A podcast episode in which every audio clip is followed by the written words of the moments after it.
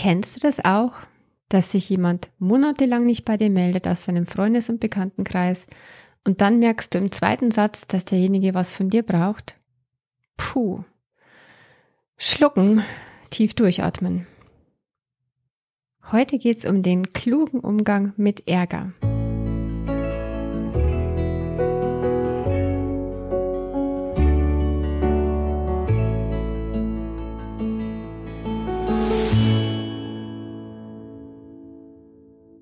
Hallo und herzlich willkommen beim Licht für eine Lebensfreude Podcast, dem Podcast für mehr Wohlfühlen in deinem Leben und in deinen Beziehungen.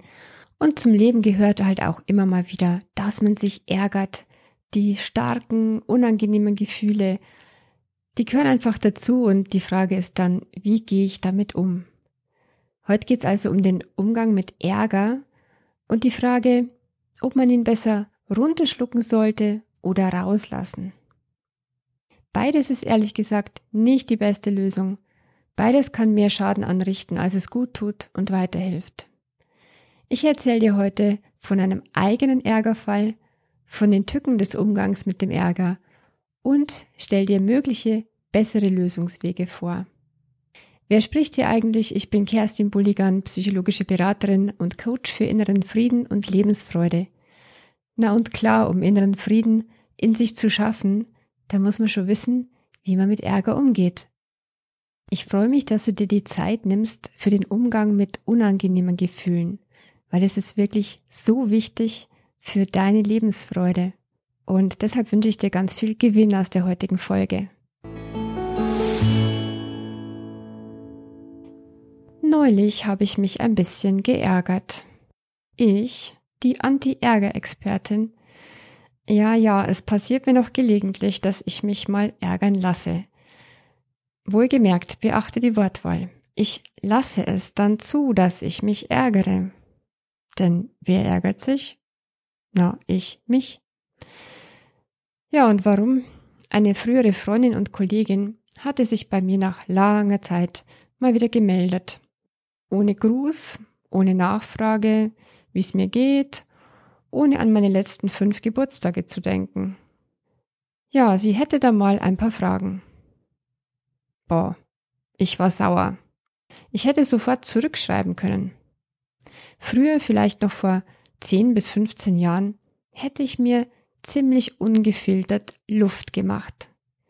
Denn ich war früher fest überzeugt, Ärger runterschlucken ist gefährlich für die eigene Gesundheit. Das ist schlecht für den Magen hat man immer gesagt. Und da ist ja durchaus was Wahres dran. Doch dazu später mehr. Ich hätte also früher all meine negativen Gedanken in Form von Du-Vorwürfen, immer und nie, einfach rausgelassen. Wenigstens in ein paar giftigen schriftlichen Sätzen.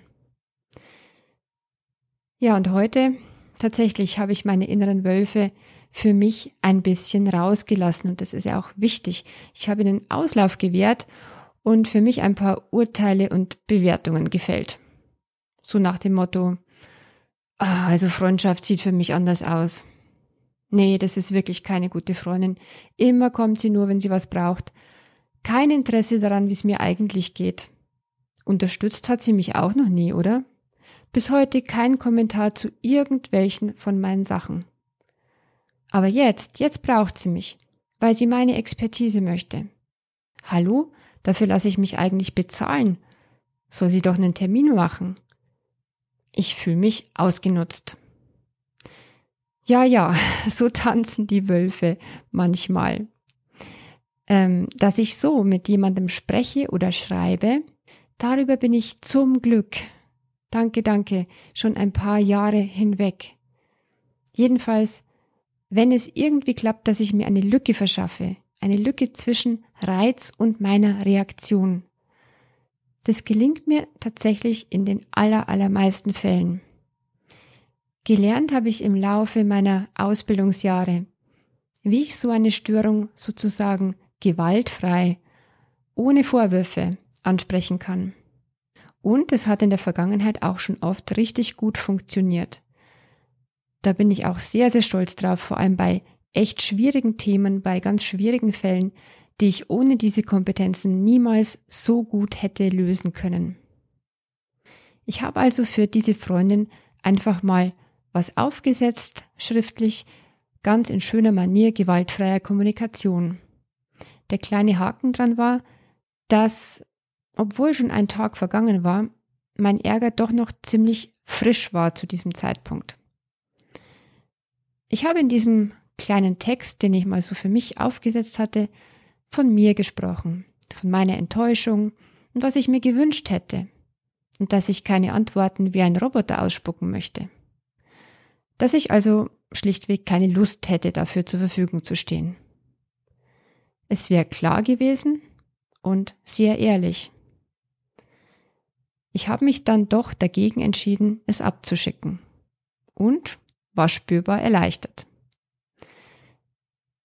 Der Ärger war nämlich doch noch etwas zu frisch gewesen und ich hätte Formulierungen mit reingebracht, die im Nachhinein gesehen unfair gewesen wären. Und was wäre nämlich passiert, wenn ich das noch so schön gewaltfrei formuliert abgeschickt hätte? Der letzte seidene Faden unserer Verbindung wäre vermutlich abgerissen. Weil die gewaltfreie Kommunikation, so wie sie heute oft gelehrt wird, leider immer mal wieder etwas vergisst, nämlich das, was dem Begründer Marshall Rosenberg ursprünglich so wichtig war. Man vergisst leider oft die Verbindung in der Beziehung, die einem wichtig ist. So sehr will man in dem Moment loswerden, was jetzt in einem vorgeht, und man möchte so gern die eigenen Gefühle ausdrücken und die Dinge klären. Und dabei vergisst man dann, was das mit dem anderen eigentlich macht. Und dass das Fundament der Beziehung trotz bester Formulierungen dadurch brüchig werden kann. Deshalb habe ich ja Rosenbergs Konzept auch weiterentwickelt, um seinem ursprünglichen Gedanken nach Verbindung mehr gerecht zu werden. Es soll eine Brückenkommunikation sein, es soll ein Weg sein, der Brücken zueinander baut. Brücken nach innen zu einem selbst und Brücken nach außen. Ich hole mir dabei alles Wertvolle aus Marshall Rosenbergs Lehre. Doch es wird wirklich, so wie es ursprünglich gedacht hat, großer Wert auf Verbindung gelegt und vor allem alltagstaugliche Sprache. Das ist so ein Hauptpunkt gewesen, der mich früher immer sehr gestört hat an der gewaltfreien Kommunikation. Ja, nun könnte ich natürlich sagen, auf diese Freundschaft lege ich keinen Wert mehr. Also was soll's mit der Verbindung? Das will ich aber nicht. Denn nach einigem Überlegen habe ich mir gedacht, die Verbindung ist mir immer noch wichtig. Wie auch immer sie sich gestaltet. Abschicken wollte ich es jedenfalls so nicht. Spannend war dann tatsächlich, wie sich die Denkprozesse weiterentwickelt haben und da möchte ich dich gerne daran teilhaben lassen. Vielleicht tue ich ja auch Unrecht, habe ich mir gedacht.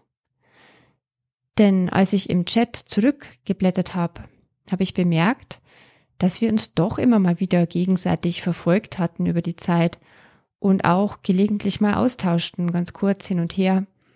Und ich habe auch bemerkt, dass von mir selber im Grunde auch keine große Initiative ausgegangen war oder ich irgendwelche Kontaktversuche gestartet hätte. Und wenn ich ganz ehrlich bin, haben wir schon immer eine Beziehung gehabt, die im Grunde nur halb privat war. Sie war hauptsächlich beruflich unterstützend orientiert. Ich hatte also wahrscheinlich zu viel hineininterpretiert. Ich selbst habe sie auch schon ewig um nichts Konkretes gebeten.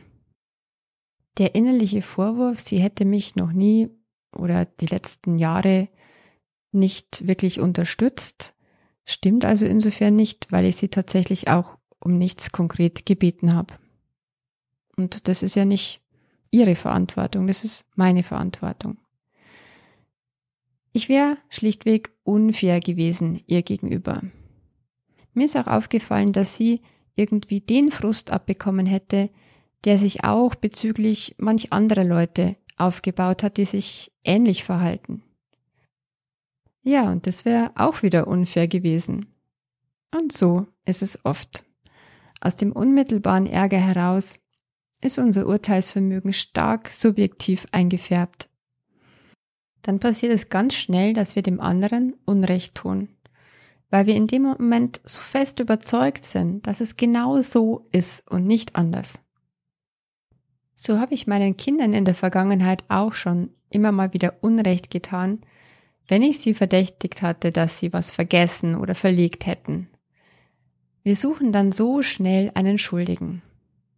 Oh, wer hat die Butter aufgegessen und nicht auf den Zettel geschrieben, dass wir neue brauchen? Wer hat die Haustüre einfach offen stehen lassen? Wer hat vergessen, die Hundepfoten abzutrocknen? Äh, und manchmal war ich es tatsächlich selbst gewesen. Die, die irgendwas verlegt oder vergessen hat, weil ich den Kopf wieder mal so voll hatte. Ja, wir suchen im Ärger gern den Schuldigen. Wir wollen uns im Ärger Luft machen. Solange wir im öffentlichen Raum sind, gelingt es uns in der Regel ganz gut, den Mund zu halten und erst einmal zu schweigen. Sind wir aber zu Hause oder mit engen Menschen, dann ist es so viel schwieriger, dem Ärger nicht sofort Luft zu machen. Am schwierigsten ist es tatsächlich, je näher einem eine Person steht. Und das geht wohl allen Menschen so. So hat eine Mutter mir vor kurzem erzählt, sie hätte ihren Teenager am Tisch gebeten, das Handy wegzulegen. Beim Mittagessen. Das geht doch nirgends, hat sie zu ihm gesagt, dass man beim Essen ins Handy schaut. Es ist unhöflich für die, die mit am Tisch sitzen. Der antwortete, hm, daheim geht es doch. Da ist es doch egal. Sie war baff. Nein, natürlich ist es nicht egal. Es bedeutet zwar, dass wir scheinbar in einem sicheren Raum zu Hause sind und uns viel mehr erlauben könnten, weil wir ja gerne so genommen werden wollen, wie wir sind. Doch dummerweise interpretieren wir das dann oft in die Richtung, dass wir uns gehen lassen gehen lassen im negativen Sinn und denken, ja, die Beziehung zu unseren Liebsten, die müsste das doch schließlich aushalten. Deshalb ist auch mein Blogartikel nach wie vor der meistgelesene und meist kommentierte mit dem Titel Warum sind wir zu unseren Liebsten eigentlich so gemein? Kurz und knapp die Antwort drauf, weil wir meinen, dass es sicher ist weil wir glauben, uns nicht anstrengen zu müssen im Raum unserer engen Beziehungen. Doch die Folgen sind auf Dauer verheerend. Der Artikel ist nach wie vor augenöffnend und wirklich lesenswert. Jedenfalls, was meine frühere Freundin und Kollegin betrifft, ja, da habe ich mich entschlossen, ihre Fragen bei einem Telefonat zu beantworten. Ich gebe so viel, wie ich bereit bin zu geben. Und so gesehen kann mich niemand ausnutzen, weil ich gebe ja freiwillig. Vielleicht möchte ich am Telefon auch ansprechen, dass ich mir mehr Gleichgewicht wünschen würde, mehr Gegenseitigkeit in unserer Beziehung. Und ich könnte sie ja im Gegenzug auch mal um einen Gefallen bitten. Dann ist es halt eher eine Tauschbeziehung und keine wirkliche Freundschaft. Aber auch das kann bereichernd sein. Es liegt an mir, auch mal um etwas zu bitten und dadurch mehr Gegenseitigkeit herzustellen.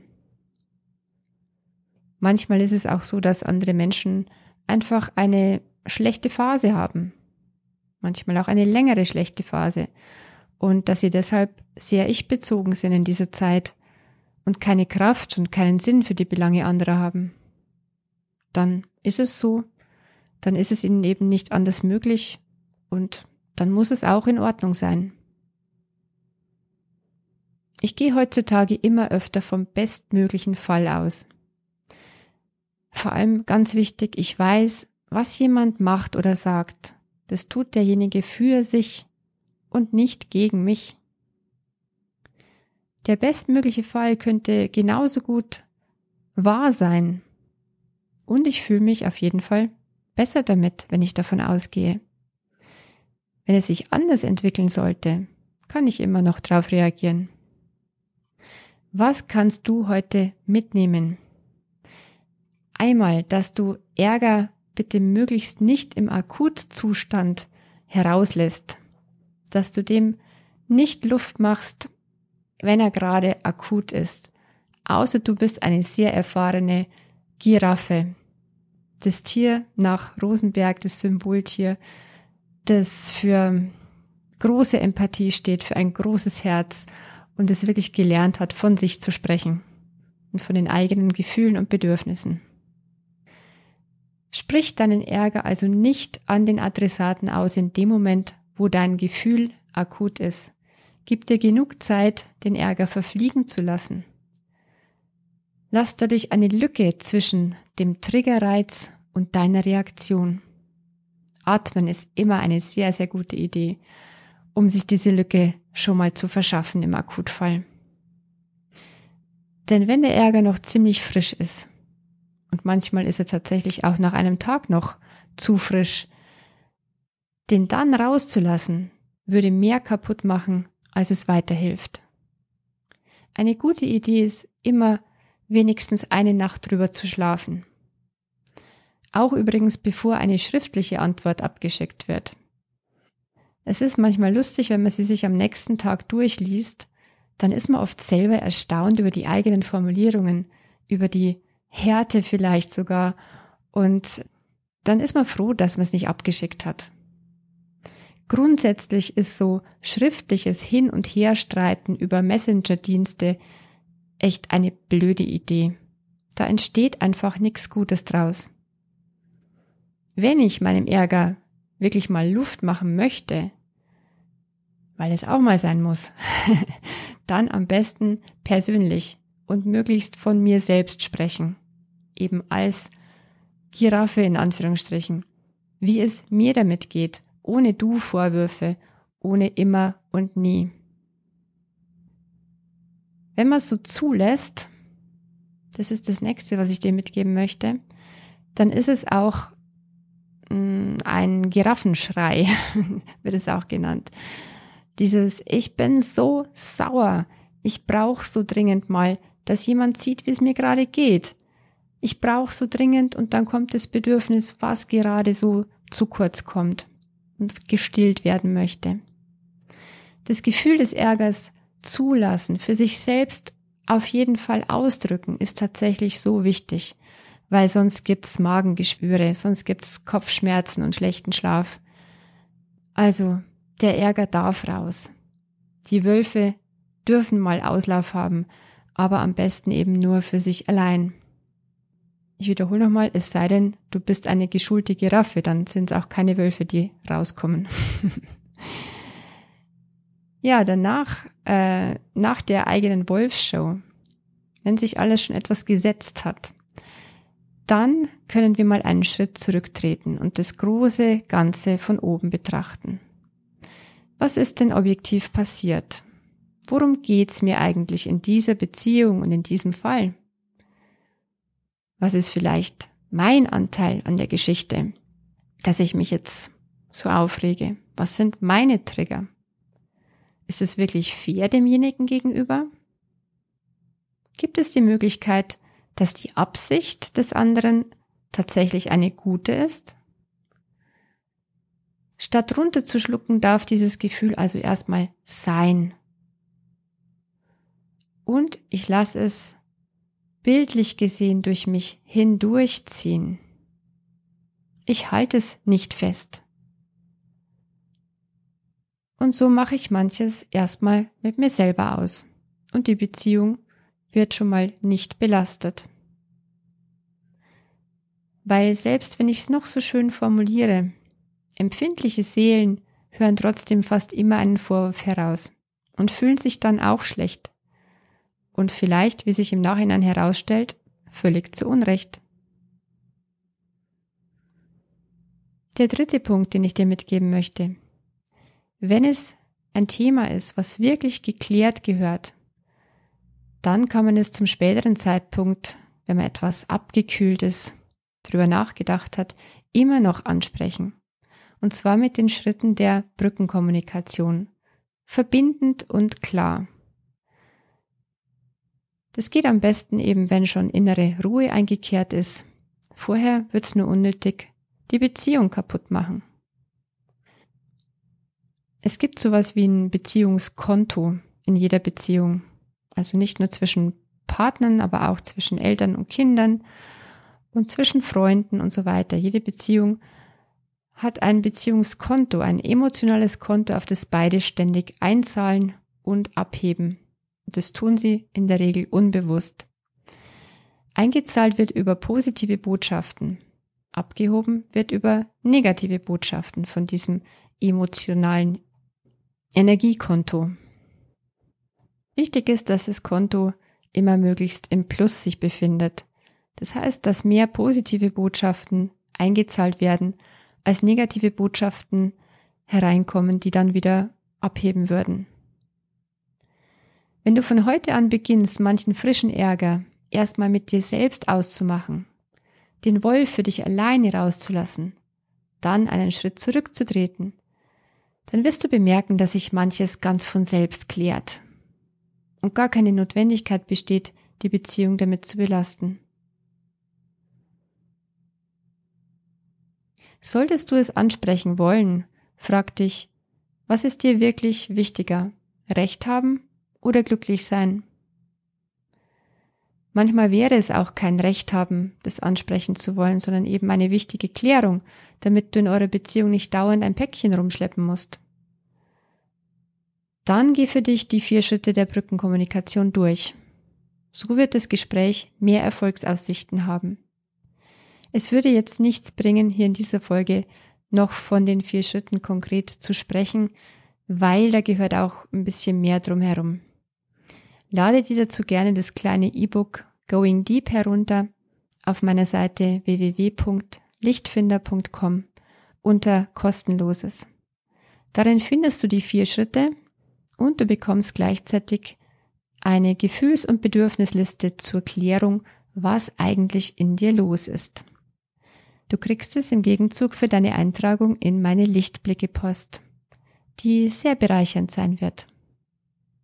Übrigens findet demnächst ein Online-Seminartag statt, und zwar am 6. August, Samstag, mit dem Titel Entspannte Beziehungen leben, den ich per Zoom veranstalte. Zunächst ist er erstmal nur auf Facebook eingestellt. Im Newsletter werde ich ihn auch noch in die Welt hinausschicken und natürlich auf meiner Website ich werde ihn auch unten in den Folgenotizen verlinken. Ach ja, gute Kontakte wollen sich gegenseitig unterstützen, oder? Lass mir deshalb ganz gerne fünf Sterne und eine schöne Rezension da. Ich würde mich sehr freuen. Oder teile diese Folge weiter. Ich wünsche dir alles Gute für dich und deine Beziehungen, denn sie sind so wichtig fürs gefühlte Lebensglück. Alles wird gut. Deine Kerstin von Lichtfinder.